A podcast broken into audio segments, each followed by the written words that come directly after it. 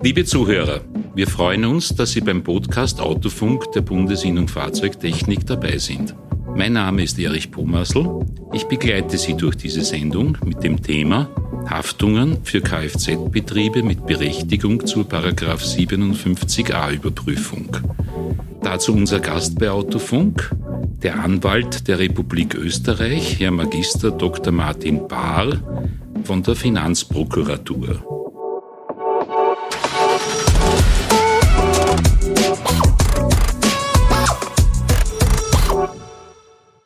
Herr Bahr, herzlich willkommen. Hallo, willkommen auch von meiner Seite. Grüß Gott, ich freue mich, dass ich heute da sein darf. Mein erster Podcast in meinem juristischen Leben. Gratulation. Ja, danke. Schauen wir, was, wir, was daraus wird.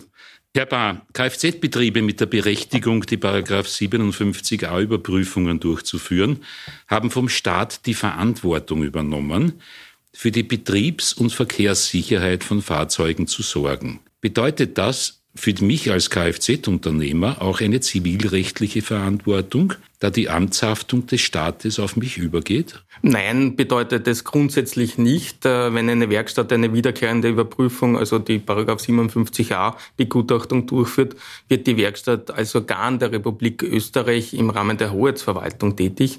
Das heißt, wenn dort etwas passiert, weil man äh, nicht überprüft hat, die Bremsleitung oder zu sorgfaltswidrig das überprüft hat oder im Rahmen der wiederkehrenden Begutachtung das Auto beschädigt oder was auch immer passiert, dann gibt es zunächst einmal die Haftung des Bundes äh, nach den Bestimmungen des Amtshaftungsgesetzes. Gesetzes.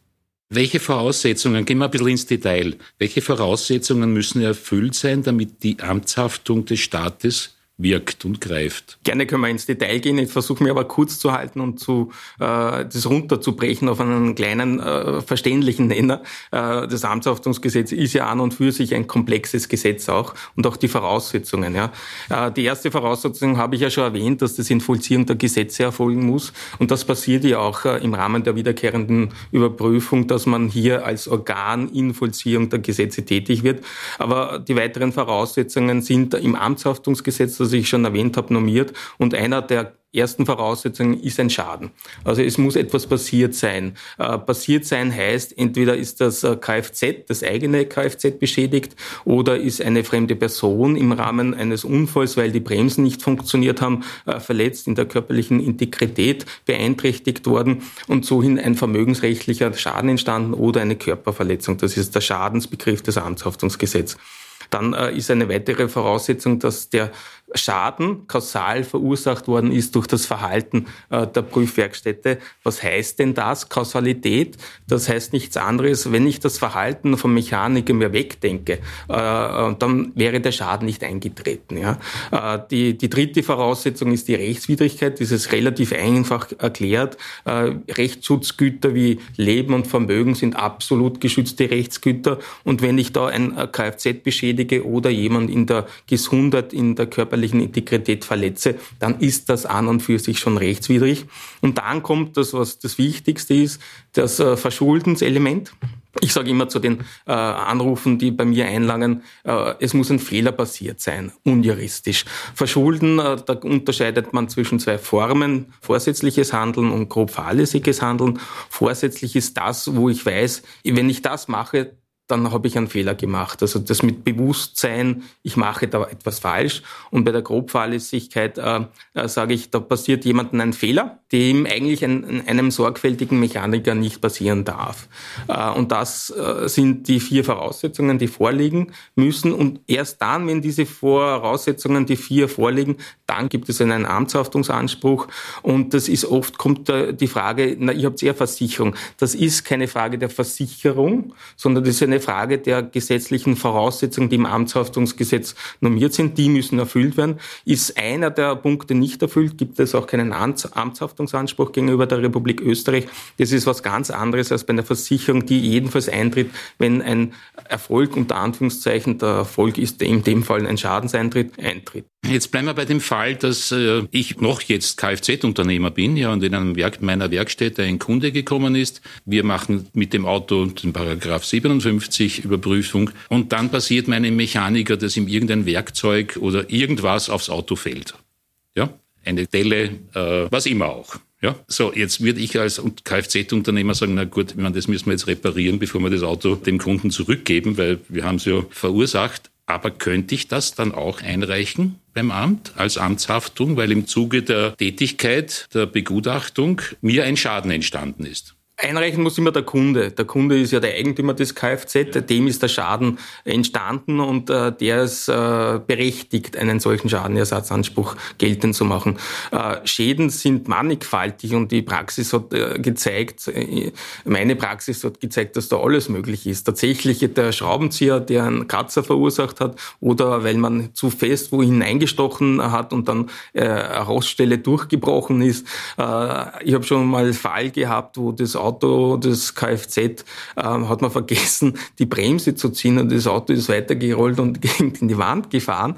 Also ich habe Schäden gehabt, weil der Bremsstand äh, hat nicht funktioniert. Äh, das sind äh, jene Schäden, die unmittelbar bei der Überprüfung entstehen. Man, man darf aber nicht vergessen, dass auch Schäden äh, entstehen können, weil, habe ich schon am Anfang gesagt, die Bremsleitung defekt war und die hat man nicht überprüft und dann ist man verunfallt, hat sich selbst verletzt oder einen Dritten verletzt. Ja. Und in dem Fall muss immer der Kunde einen Ersatzanspruch gegenüber der Republik Österreich stellen. Das ist relativ einfach. Das kann man mit einem Schreiben machen. Da muss man darin formulieren, was ist passiert. Das ist eine Voraussetzung. Die andere Voraussetzung, welcher Schaden in welcher Höhe ist mir entstanden. Das sind die Minimumvoraussetzungen, die erfüllt werden müssen, damit das außerstreitige Amtshaftungsverfahren eingeleitet werden kann. Und ich sage immer, dieses Schreiben kann man relativ leicht verschicken. Das kann ich persönlich vorbeibringen. Äh, ich kann das per E-Mail schicken. Mit Post kann ich das verschicken. Äh, ich sage dann auch immer spaßeshalber, ich kann es auch mit einer Brieftaube verschicken.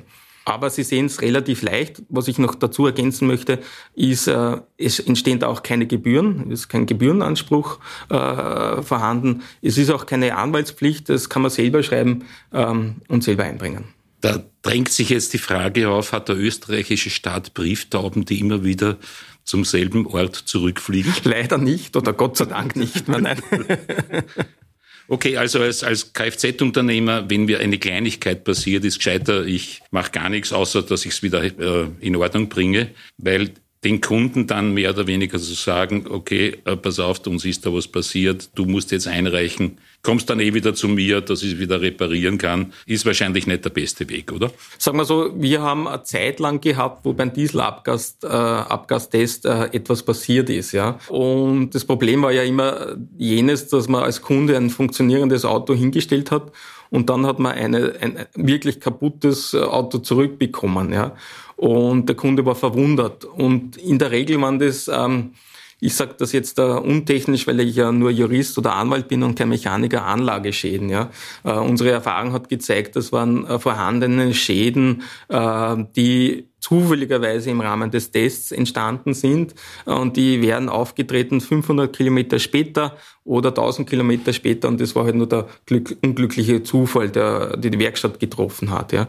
Aber natürlich ähm, wäre in dem Fall, weil kein Fehler passiert ist, ein Ersatzanspruch auch nicht äh, stattgegeben worden und der Kunde wäre unzufrieden gewesen. Ja? Und da haben tatsächlicherweise einige Werkstätten dann das so gemacht, wie sie es vorgeschlagen haben, zu sagen, na, den Weg erspare ich mir, der Kunde ist erstens nachvollziehbarerweise erzürnt und verärgert und ich mache da selbst den Motorersatz und vergessen wir das und der weiß von nichts oder er wird von mir informiert, dass er die Motor von mir ersetzt bekommt bekommen hat und mhm. das ist alles gut dann. Zur nächsten Frage. Hat der Staat ein Regressrecht gegen die durchführende Werkstatt? Ja, das hat er. Das gibt es auch. Tatsächlicherweise äh, zweimal normiert. Im Amtshaftungsgesetz ist ein solches Regressrecht vorgesehen, Paragraph 3, äh, wo, wo der Rechtsträger, der den Schaden ersetzt hat, äh, den äh, Regressanspruch hat. Und äh, als Besonderheit äh, ergänzend zum Amtshaftungsgesetz ist in Paragraph 57b KfG auch ein solches Regressrecht normiert gegenüber der ermächtigten Werkstätte. Und das ist aber insofern eingeschränkt, dass man nur einen Regressanspruch hat, wenn man vorsätzlich oder grob fahrlässig äh, gehandelt hat, äh, das, was ich schon vorher gesagt habe, äh, was Vorsatz oder grob Fahrlässigkeit äh, zu bedeuten hat. Wenn ich schon vorher weiß, soll ich es auch nachher nicht tun, oder? Genau, richtig, das wäre ein guter Grundsatz. Jetzt waren wir die ganze Zeit ja im Zivilrecht. Ja? Äh, gehen wir kurz einmal auch zum Strafrecht, weil das könnte auch greifen. Äh, kann mich als Kfz-Unternehmer auch eine strafrechtliche Verantwortung treffen? Absolut, diese Fälle gibt es auch. Äh, es gibt diese strafrechtliche Verantwortung. Äh, es gibt auch dazu immer wieder Verurteilungen tatsächlicherweise, nämlich dann, wenn ich zum Beispiel eine Pickel-Bestätigung mache, eine Begutachtung und ich habe mir das Kfz nie selbst angesehen und aber bestätige die Verkehrs- und Betriebssicherheit, dann ist der Tatbestand des Amtsmissbrauches aufgrund der Organfunktionsstellung gegeben und dann gibt es auch Freiheitsstrafen sehr ähm, hohe, nämlich sechs Monate bis fünf Jahre. Die Antwort müssen wir, glaube ich, jetzt noch ein bisschen auseinandernehmen. Ja, jetzt, ich habe mich ja gleich vorgestellt als Kfz-Unternehmer, der ich nicht bin. Ich kümmere mich um den Handel in meinem Betrieb und ich habe einen Meister, der die Überprüfungen macht. Jetzt macht der Meister die Überprüfung und der macht halt irgendwas Böses. Ja? Trifft es jetzt mich als Unternehmer oder trifft es die Person, die die Arbeit durchgeführt hat? Es trifft immer jene natürliche Person, der Jurist spricht von der natürlichen Person, die die Tathandlung gesetzt hat. Also in dem Fall kann es nur dem treffen, dem Mechaniker, äh, der den Straftatbestand erfüllt hat, der eben wie bei meinem Beispiel das äh, Pickerl ausgestellt hat mit seiner Unterschrift, aber gar nicht das Kfz je gesehen hat.